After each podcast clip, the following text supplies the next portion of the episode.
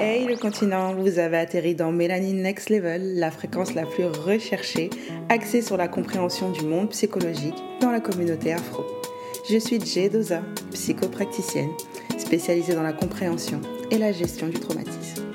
Alors vous verrez, mes épisodes sont assez atypiques. Du storytelling mélangé à de la psychologie, le tout bien saucé de musique entraînante, mais qui ont pour seul objectif de vous éclairer sur vos situations, sur vos états d'être et sur les émotions que vous vivez et qui vous empêchent encore de trouver votre émancipation psychologique. Alors, installez-vous confortablement, car ça y est, nous partons vers le next level.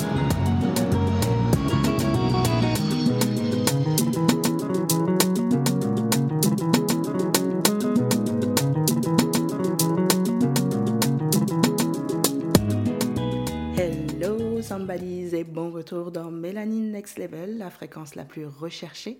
J'espère que votre mois de décembre continue de suivre un cours plutôt potable parce que, disons-nous la vérité, cela devient de plus en plus compliqué en cette fin d'année.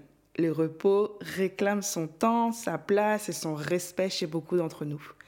Impossible de vous faire cet épisode prévu déjà depuis la semaine dernière car j'ai à nouveau perdu ma voix et là, je pense que mon corps voulait m'envoyer un message, voulait m'alerter sur mon état de fatigue et la nécessité du coup de me reposer. Voilà pourquoi je dis que le repos réclame son temps et son respect. C'est vrai que comme la fin du mois arrive, on a envie de boucler tous ces objectifs qu'on avait mis en place, toutes ces actions qui ont pris du retard et on tombe très vite dans un cercle vicieux car en augmentant la charge de travail pour répondre à ces ordonnances que l'on s'est données, on augmente également la charge mentale en réfléchissant à comment faire en sorte que tout cela rentre dans les cases. On augmente donc le stress lié à l'échec et à l'impossibilité de tout accomplir, ce qui fait que l'on dort mal, on mange mal, on respire mal, bref, il n'y a rien qui va.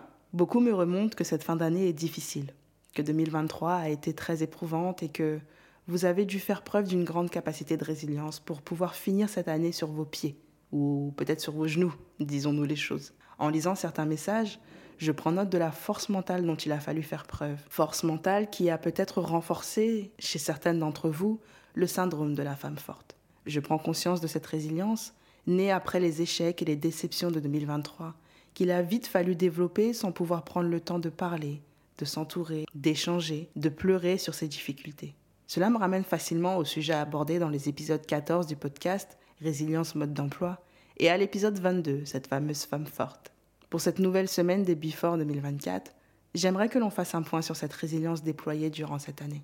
Comme je l'explique souvent aux femmes du programme Girl Next Step, programme qui réouvre fin janvier, donc n'hésitez plus à vous inscrire à la liste d'attente parce que quand les portes vont se réouvrir, vous ne voudrez pas manquer cela. Et les places sont limitées. Vous retrouverez le lien pour vous inscrire dans la bio de l'épisode du jour. Donc, comme je l'explique aux femmes du programme, il faut savoir faire la différence entre la charge mentale et la charge émotionnelle. La charge mentale, c'est le fait de se sentir envahi, submergé par toutes les choses du quotidien auxquelles on doit penser et dont on croit qu'il est de notre responsabilité de les faire. C'est précisément ce qui arrive à bon nombre d'entre nous durant toute l'année et qui s'intensifie généralement à la fin de cette dernière car on a cette pression, on a cette directive qui dit ⁇ je dois tout finir ⁇ La charge émotionnelle est, quant à elle, en lien avec nos sentiments, nos ressentis, nos émotions. Et cette manière dont on a été formaté dès notre plus jeune âge à prendre sur nous, quel que soit notre environnement et notre milieu social. Et cela est, je pense, une chose commune à toutes les femmes qui écoutent ce podcast et qui se retrouve également être l'un des principaux symptômes du syndrome de la femme noire forte. Donc, dans un premier temps, il serait intéressant de faire le point sur ces deux notions afin d'éventuellement observer de quel côté notre balance interne pèse le plus entre la charge émotionnelle et la charge mentale. Donc en gros, diriez-vous que cette année, vous vous êtes senti submergé, envahi par les responsabilités, les actions, les problèmes? Avez-vous effectué des tâches qui en réalité n'étaient pas de votre responsabilité ou qui pouvaient peut-être être déléguées? Avez-vous l'impression de vous être un peu trop sacrifié au prix des autres, au prix de la réussite professionnelle, sentimentale ou peut-être spirituelle? En écoutant ces questions, il serait intéressant de vous donner une note sur 10, note qui vous permettra d'évaluer approximativement votre charge mentale. Ensuite, pour mesurer votre charge émotionnelle, diriez-vous que cette année, vous avez été en mesure de respecter, d'extérioriser et de partager vos émotions? Comment avez-vous réagi face aux situations les plus difficiles? Étiez-vous dans l'intériorisation ou dans l'extériorisation de vos ressentis? Et je vais même aller plus loin, analyser votre aspect physique. Avez-vous perdu du poids? Avez-vous grossi? Avez-vous été malade ces derniers temps puisqu'habituellement, ressentez-vous des douleurs musculaires? Comment dormez-vous? Et là encore, essayez de vous mettre une note sur 10 pour évaluer approximativement votre charge émotionnelle. Si vous vous rappelez, après une expérience, et cela en fonction de sa personnalité, une personne peut soit reprendre un bon développement ou un mauvais développement et être pour autant dans un parcours de résilience, soit ne pas reprendre un développement et par conséquent ne pas développer de résilience. Les personnes qui développent une bonne résilience sont celles qui apprennent à travailler sur l'interprétation de leur expérience et développent donc une nouvelle dynamique autour de cela, comme je vous l'ai expliqué dans l'épisode précédent. J'entends là une dynamique saine pour leur équilibre. Les personnes qui développent un mauvais parcours de résilience sont des personnes qui continuent d'avancer, qui se relèvent, mais qui ne prennent pas le temps de travailler sur l'interprétation des événements difficiles, sur leurs ressentis, et qui laissent ces derniers s'ancrer en eux, développant ainsi de mauvaises croyances autour de cela. Ils créent donc de mauvais schémas de réflexion, qui vont donc donner naissance à de mauvais comportements, des mauvais mécanismes de survie, qui viennent par conséquent entacher leur développement personnel.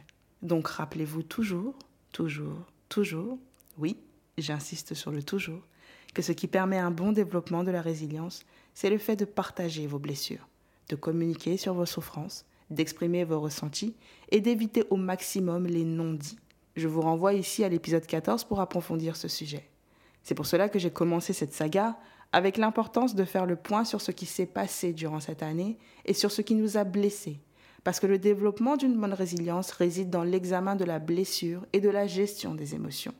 Oui, je sais, on n'aime pas trop ce terme, réguler ses émotions. On n'aime pas parce qu'on nous le dit tout le temps, tellement de fois que ça en devient lassant. Certains pensent que réguler ses émotions, c'est les contrôler. C'est ne pas exprimer sa colère, c'est ne pas exprimer ses moments de tristesse, or que c'est tout le contraire, sachant que vous n'avez en plus de cela aucun contrôle sur vos émotions.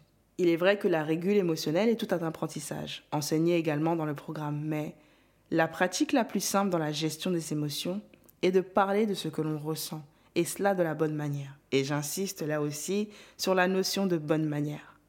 En faisant cela, vous avez déjà fait 50% du travail. Le fait de parler de vos émotions et de les partager modifie la manière dont vous allez interpréter une situation afin de ne pas créer en vous de mauvais sentiments qui vont s'installer mais aussi permettre de ne pas annihiler une partie de vous qui doit avoir sa place, cette partie qui sait qu'elle est légitime, comme je l'ai expliqué dans l'épisode 22. Donc pour reprendre brièvement, je pense que vous êtes nombreuses à avoir fait preuve de résilience cette année, d'une bonne ou d'une mauvaise manière. Mais il sera également nécessaire en 2024 d'apprendre à cultiver ce qu'on appelle la force mentale. La force mentale, c'est la capacité d'un individu à gérer efficacement les facteurs de stress, la pression et les difficultés, et à donner le meilleur de lui-même, quelles que soient les situations dans lesquelles il se trouve à la différence de la résilience où là, il y a plus cette notion de s'accrocher, cette notion de faire face aux tempêtes afin de tomber pour apprendre à se relever. Donc en réalité, pour développer une bonne résilience, il faut en amont cultiver une bonne force mentale. La force mentale est en réalité une forme de prévention. Les deux notions sont très liées, c'est vrai. La notion de force mentale regroupe des idées communes à la résilience, mais il existe néanmoins une différence assez subtile. Et cette différence, vous la retrouvez dans chacun des épisodes de ce podcast lorsque je vous dis qu'être résilient, ce n'est pas juste laisser passer un événement et avancer ou faire l'autruche en attendant que cela se passe. Non, ça, c'est du déni. Développer une force mentale est essentiel pour vivre le mieux possible. Cela nous aide à entretenir des relations profondes avec les autres et nous donne l'assurance nécessaire pour essayer de nouvelles choses, ainsi qu'à développer des mécanismes de défense pour faire face à tout ce que la vie nous réserve. La bonne nouvelle, c'est que quelle que soit votre force mentale actuelle, vous pouvez toujours la développer davantage. Selon le psychologue Peter Kauf, qui est le précurseur des études sur la ténacité mentale, la force mentale est l'ingrédient clé de la réussite et de l'excellence. Pour cette fin d'année, et même pour l'année 2024, après avoir évalué votre charge émotionnelle et mentale, je pense qu'apprendre à développer une intelligence émotionnelle afin d'avoir une capacité d'adaptation supérieure, apprendre à transformer au mieux les émotions négatives afin d'arriver à une plus grande ouverture d'esprit, est ce qui vous mènera vers de meilleurs résultats. Le fait de mieux se connaître afin de faire face aux doutes et à ces autocritiques qui n'ont aucun sens, pour ainsi développer l'acceptation de soi, avoir la volonté de surpasser ses peurs, ses incertitudes et ses croyances limitantes, mais également avoir la volonté de surpasser ses peurs, ses incertitudes, ses croyances limitantes, mais également avoir une meilleure interprétation des événements, savoir se projeter et anticiper l'avenir de manière positive seront les armes nécessaires en 2024 pour développer une meilleure force mentale afin de prévenir la difficulté de ce qui nous attend dans le futur. C'est d'ici que je vous laisse le continent. Je vous souhaite à tout un très bon réveillon et on se retrouve la semaine prochaine pour le dernier épisode de la saga des Before 2024, mais surtout pour le dernier épisode de l'année. Si tu as aimé cet épisode, n'hésite pas à me laisser 5 étoiles sur Apple Podcast avec un commentaire, même si ce dernier est juste joyeux Noël. J'ai le micro, XOX.